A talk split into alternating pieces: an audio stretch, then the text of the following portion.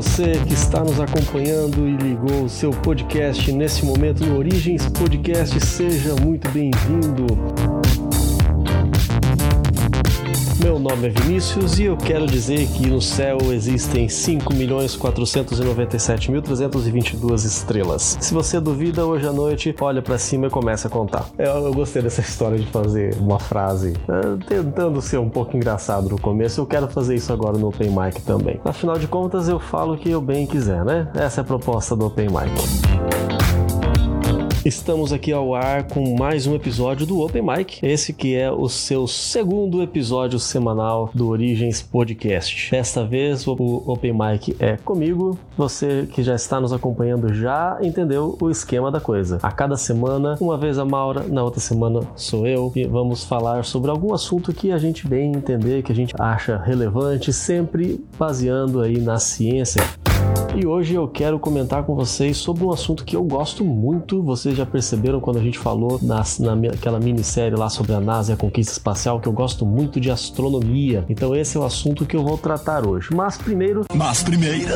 Alguns lembretes fundamentais. Você pode nos encontrar nas redes sociais, Facebook. Você nos acha no Instagram, sempre procurando Origens Podcast. Tá fácil de encontrar a gente lá. E você ouve esse podcast em todas as plataformas, no Spotify, no Deezer, você ouve no YouTube também. Tem gente que gosta de colocar lá acelerado para ouvir em menos tempo, não tem problema. O importante é você ouvir. Você consegue ouvir a gente também no Google Podcasts, no Apple Podcasts, no Anchor, enfim, todo quase pra gente tudo que é plataforma você consegue achar a gente. Você pode também conversar com a gente, sugerir temas, você pode é, dizer o que você acha, pode comentar nos posts, você pode entrar em contato pelo direct, pelo Messenger, você pode marcar lá a hashtag Origens Responde e você pode também mandar um e-mail para origenspodcast.gmail.com. Manda lá o seu abraço, manda o seu alô, diga de onde você está ouvindo, qual é a sua dúvida, qual é a sua sugestão e a gente vai entrar em contato de volta e nós vamos conversar com vocês também. Vai ser sempre uma grande honra é, quando a gente pode ter essa interação com vocês.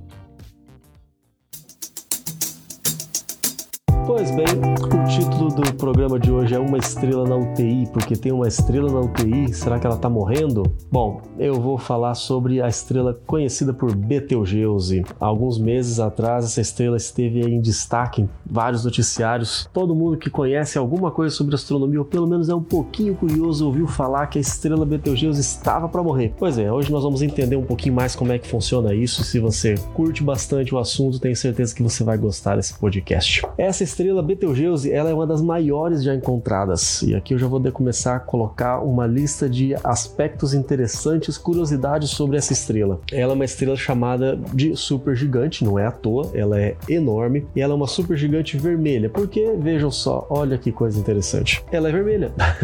Uau! Na verdade, as cores das estrelas elas revelam algumas informações sobre a sua temperatura. Como Betelgeuse é uma estrela fria, com temperaturas superficiais baixas, a faixa do espectro de luz aí que chega até nós é um pouco mais avermelhada. Funciona mais ou menos assim. Nós temos algumas estrelas como Rigel, da constelação de Orion, Spica, da constelação de Virgem, que são bem azuladas, nitidamente. Temos Sirius, da constelação de Cão Maior, Vega, da constelação de Lira, elas são branco-azuladas. E aí nós temos outras como Aldebaran, da constelação de Touro, e Arcturus, da constelação do Boeiro, são alaranjadas. E assim como a nossa amiga Betelgeuse, a Antares, da constelação de Escorpião, é muito avermelhada. E o nosso Sol aqui, como é que ele é um pouco mais amarelado. A estrela Capela também ela é um pouco mais amarelada. Essas são algumas estrelas que você consegue perceber nitidamente essa diferença de coloração quando você observa o céu. Não precisa nem usar equipamentos sofisticados para isso. Esse fenômeno ele tem parte dele tem a ver com a nossa própria visão, porque à noite com pouca iluminação, as células da nossa retina se adaptam a essa iluminação, né, os cones, os bastonetes. Não vou entrar muito muitos detalhes sobre isso, mas nesse processo, as, vamos dizer que as tonalidades mais azuladas são aquelas que são percebidas mais facilmente do que as avermelhadas. Elas conseguem estimular as nossas células mais do que as avermelhadas. Então o azul vai se sobrepor ao vermelho. Nós vamos enxergar mais facilmente o azul do que o vermelho. Até por isso que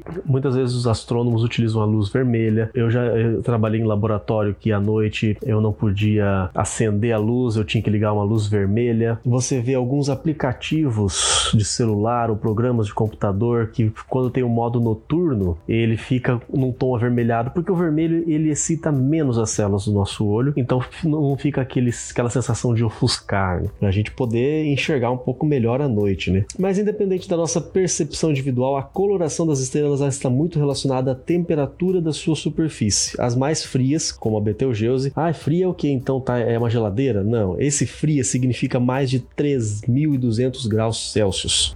Se isso é frio, imagina, imagina o quente, eu vou falar já já. Essas mais frias, elas são mais avermelhadas. As amarelas, como o nosso Sol, ficam em torno de 6 mil graus Celsius na sua superfície. Na verdade, o pessoal usa mais a medição de Kelvin, 6 mil graus Kelvin.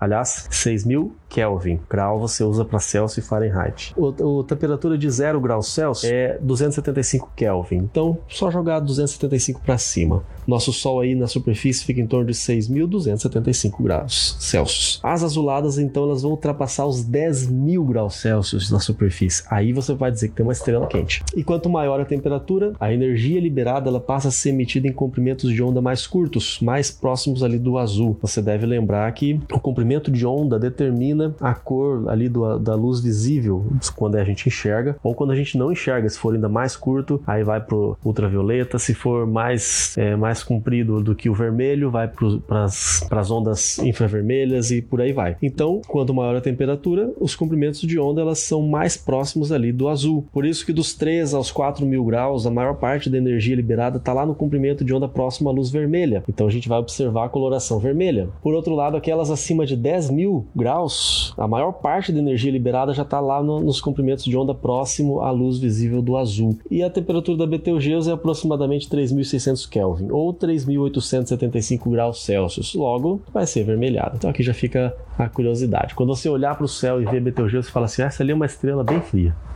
Mas não chega muito perto, porque esse frio significa muito quente pra gente. Se você quer localizar Betelgeuse, ela fica no ombro direito do caçador Orion, a constelação, uma das constelações que mais espaço ocupa no nosso céu. Essa é uma relativamente fácil de você achar de noite. O pessoal gosta de ficar brincando de achar as Três Marias à noite. Pois bem, achou as Três Marias, que na verdade os seus nomes são Mintaka, Aunitak e Aunilan. Algumas delas estão bem longe, a mais de mil anos-luz de distância da Terra. Ao redor dessas Três Marias, você traça ali um quadrado aproximadamente, um retângulo, né? Porque não é lados iguais. Um retângulo imaginável com quatro outras estrelas bem brilhantes. Ali você vai ter é, você vai ter Saiph, você vai ter Bellatrix e você vai ter Betelgeuse. Betelgeuse seria o ombro direito. Quando você usa um pouquinho de imaginação, porque para você observar estrelas você tem que ter muita paixão, com certeza, e bastante criatividade, imaginação, porque alguém olhou para aquilo lá e falou: Isso aqui é um caçador, ou isso aqui é um gigante.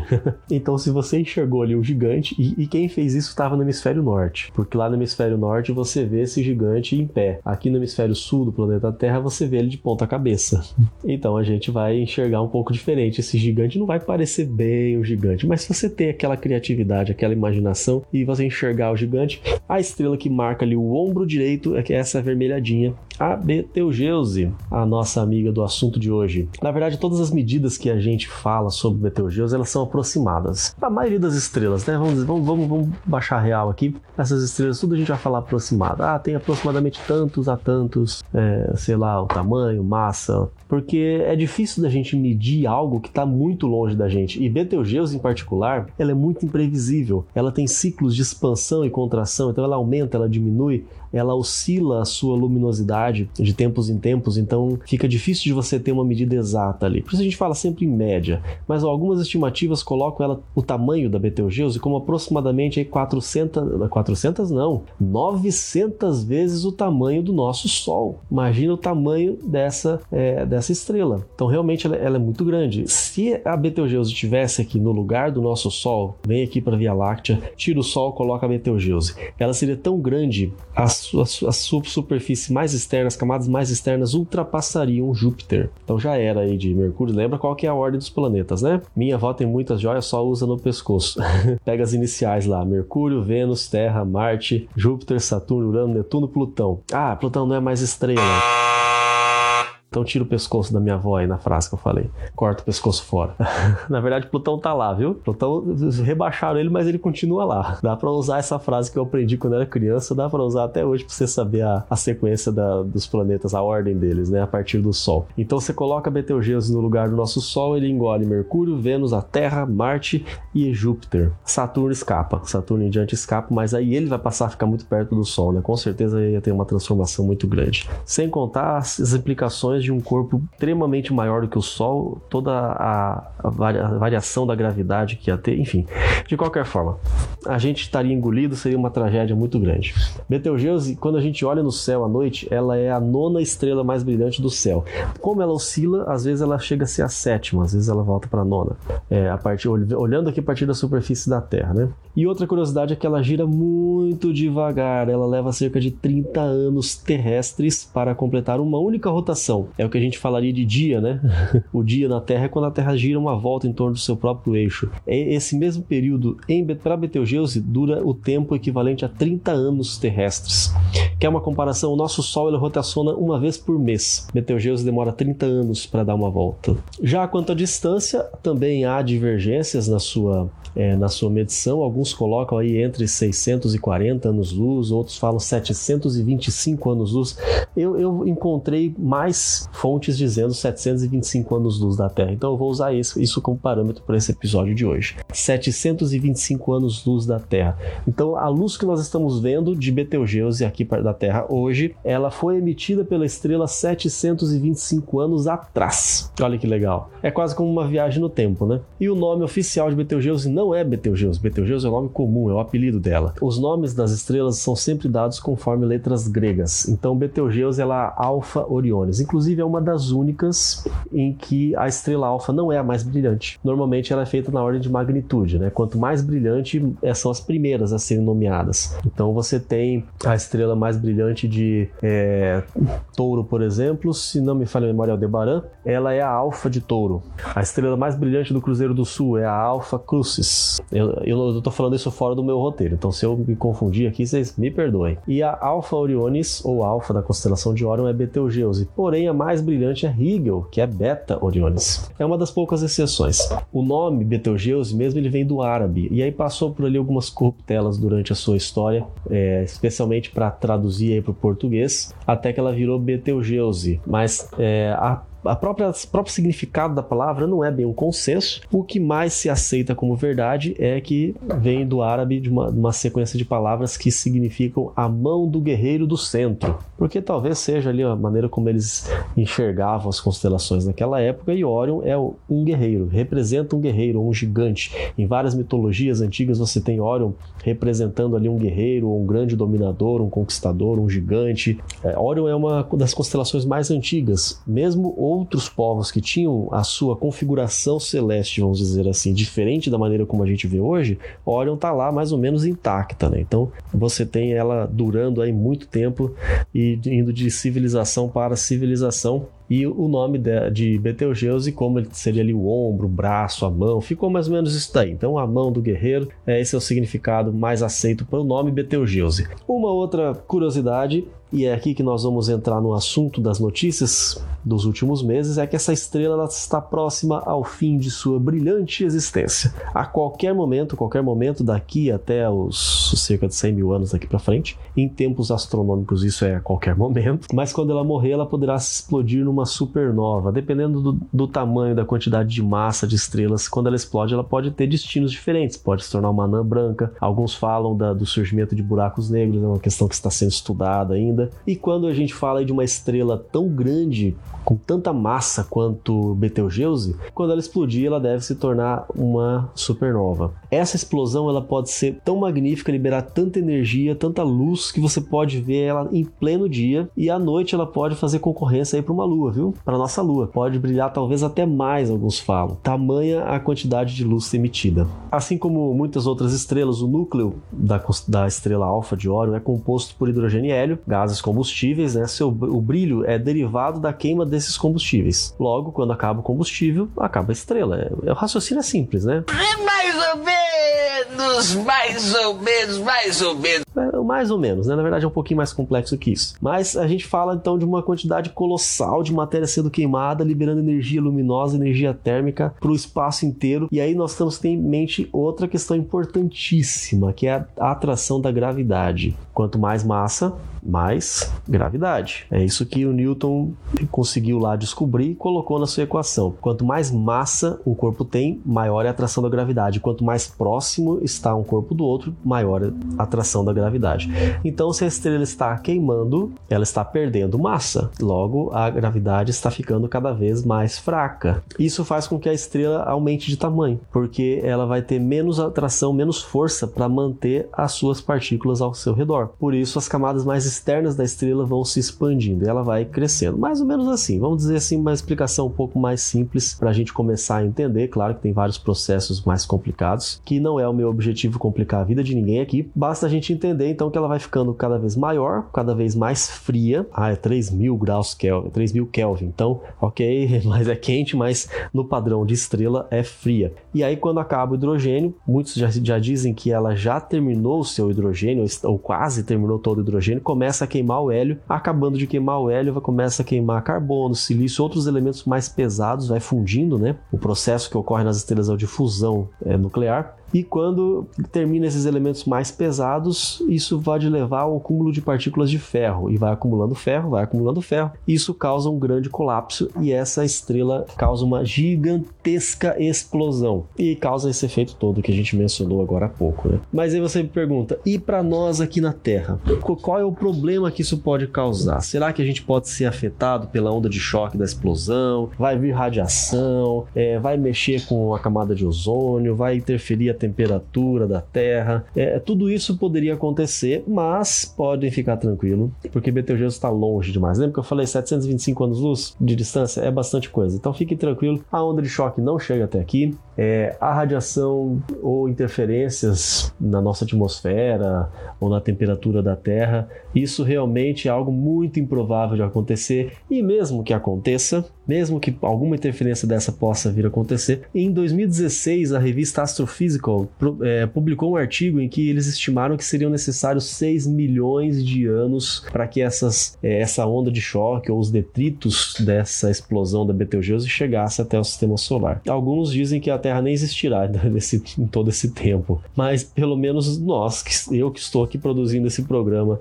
e você que está nos ouvindo, não estaremos aí para poder é, presenciar essa interferência. Mas sim, seria um espetáculo tremendo para quem gosta de observar as estrelas, as nebulosas. Às vezes a imagem que fica no espaço depois da explosão de uma supernova, de uma estrela formando uma supernova, é algo extremamente bonito de você observar. Então, o espetáculo, sem dúvida, vai ser muito bom. O que mais as pessoas estão ansiosas para estudar e para aprender quando acontecer esse tipo de, de evento é para poder compreender melhor como é que a estrela nasce, como é que é, como é, que é o ciclo de vida da estrela, porque ela tem um ciclo, ela, ela surge, ela vive, ela morre. Hoje nós temos raros casos documentados, muito poucos, questão de dois, três casos ali documentados de supernovas que aconteceram. Uma foi lá atrás com Kepler, é, outro um pouco mais recente, nesse, na, no último século, mas nada que a gente possa, que a gente pôde, né, estudar com os equipamentos avançados de hoje, né? Então, se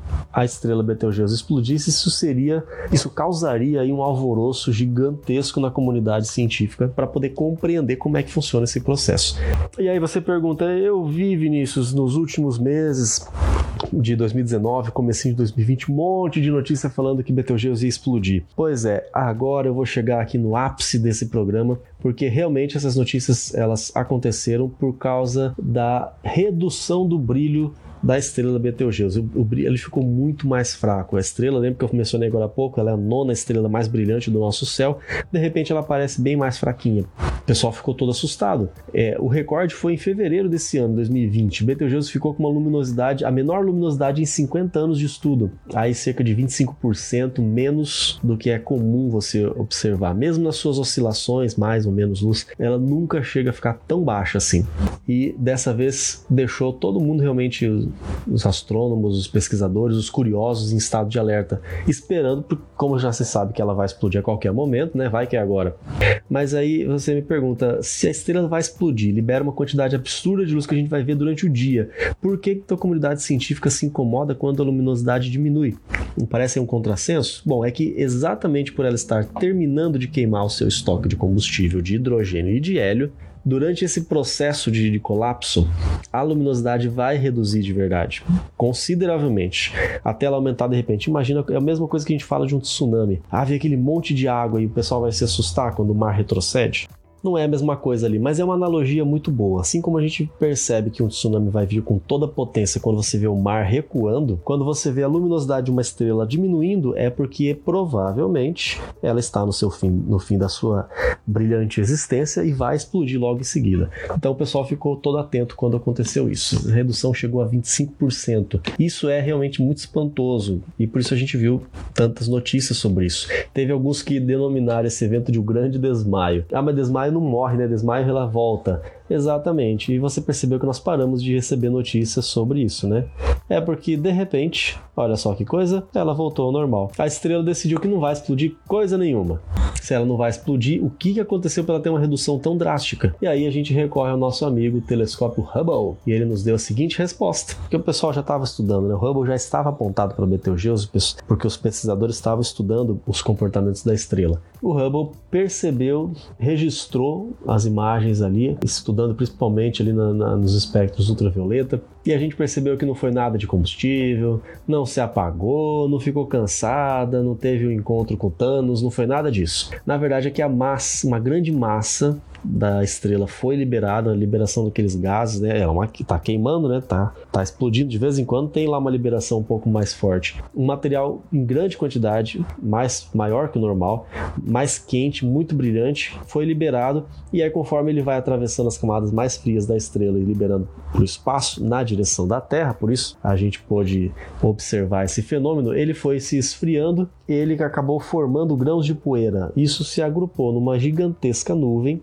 e nublou um pouquinho a nossa visão. Na verdade, foi isso que aconteceu. O material liberado pela própria estrela que se granulou, formou ali uma nuvem, obscureceu um pouco a nossa visão. Como está vindo na direção da Terra, tampou mais ou menos ali um quarto da superfície da estrela. E como eu mencionei agora há pouco, o mais legal é isso, é uma viagem no tempo, porque como Betelgeuse está a cerca de 725 anos-luz da Terra, essa explosão chegou agora para gente as imagens dela, mas ela na verdade essa nuvem de poeira, ela se formou por volta de 1300 depois de Cristo. Já fazem 725 anos que aconteceu esse evento e nós estamos observando agora.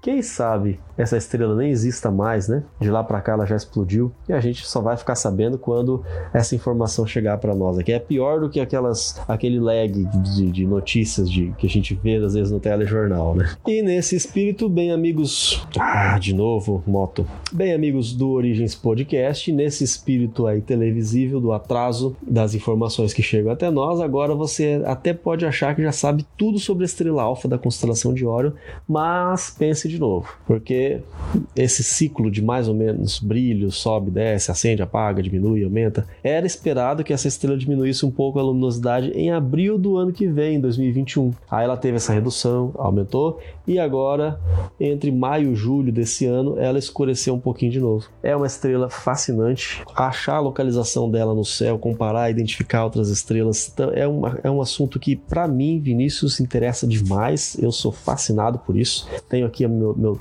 telescópio aqui em casa, de vez em quando eu dou uma olhada. Gosto de, às vezes, longe da cidade para observar, que a gente consegue ver melhor sem poluição luminosa. Eu acho realmente fascinante. E essa estrela Betelgeuse vai continuar deixando a gente é, com o coração na mão, vai de, continuar deixando a gente super curioso com o que está acontecendo, porque é uma estrela realmente imprevisível e quem sabe aí que outras curiosidades, que outras novidades ela vai proporcionar para a gente, né? E fica aqui então mais um Open Mic do Origens Podcast. Resolvi desta vez deixar aqui um, um bate-papo mais tranquilo, mais calmo, mais sossegado, para a gente poder conversar bem tranquilamente, eu poder passar algumas informações para você. Espero que você tenha gostado, espero que você tenha aproveitado bastante essas informações. Daqui a duas semanas eu volto com mais um Open Mic, mas fique atento nos próximos episódios do Origens Podcast. Semana que vem Open Mic é com a Maura e você vai ter cada vez mais informação de qualidade sobre ciência. Nós estamos fazendo todo o possível, o melhor para poder deixar esse programa o mais atrativo para você. Se você tem alguma sugestão, não deixe de mandar mensagem para gente. Nos acompanhe na, nas nossas postagens e compartilhe para todo mundo que você acha que vai realmente se aproveitar dessa, dessa essas informações. Um grande abraço para todos vocês. Até lá!